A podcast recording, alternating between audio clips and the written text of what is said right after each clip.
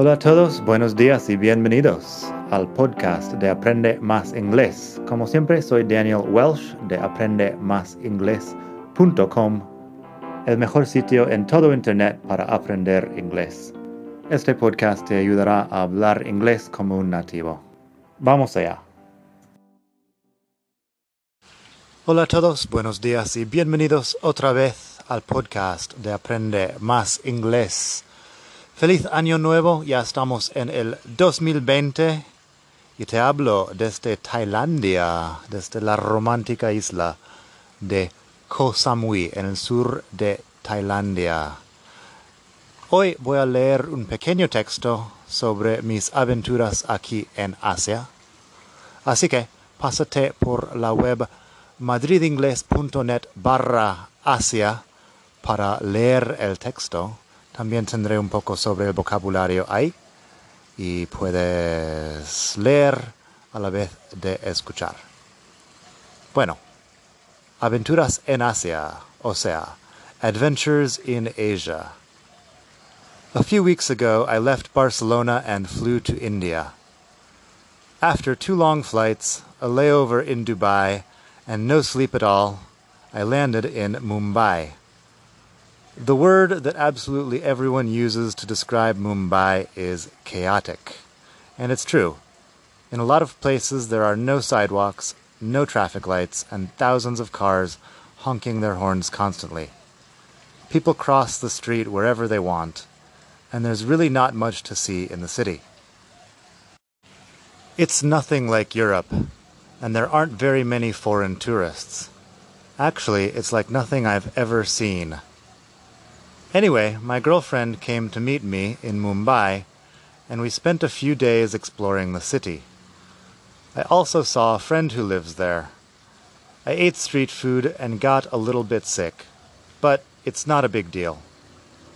After that, we flew down to Goa, which is much more rural.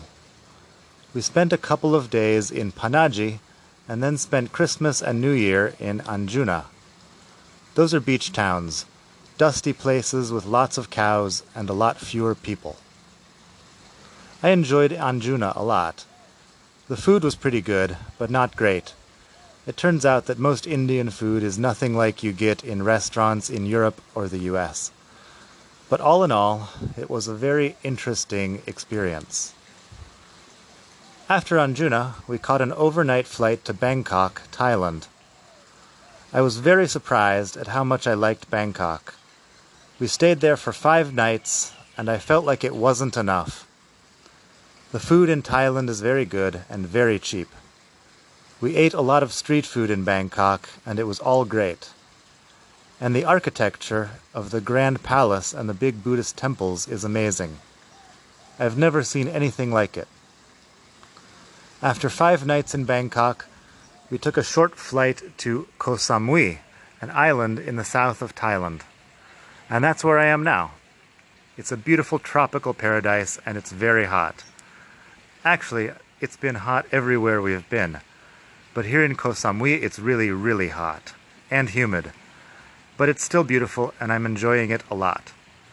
Did I mention that this is my first time in Asia? Yes, it is. But I'm really impressed.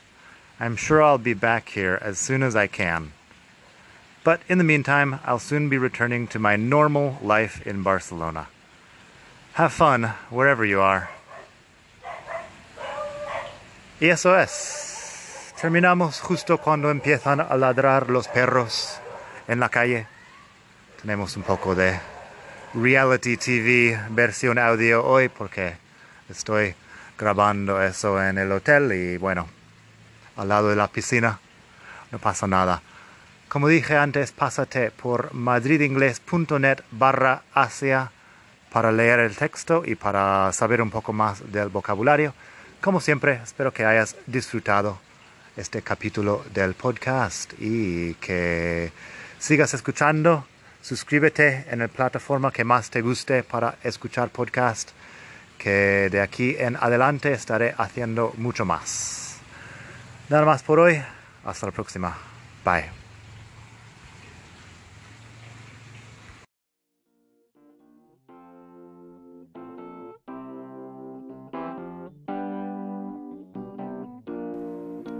Gracias por escuchar. Como siempre puedes pasar por mi web aprendemasingles.com. Para mucho más tengo vocabulario, expresiones para hablar, phrasal verbs, gramática, pronunciación y mucho más en la web.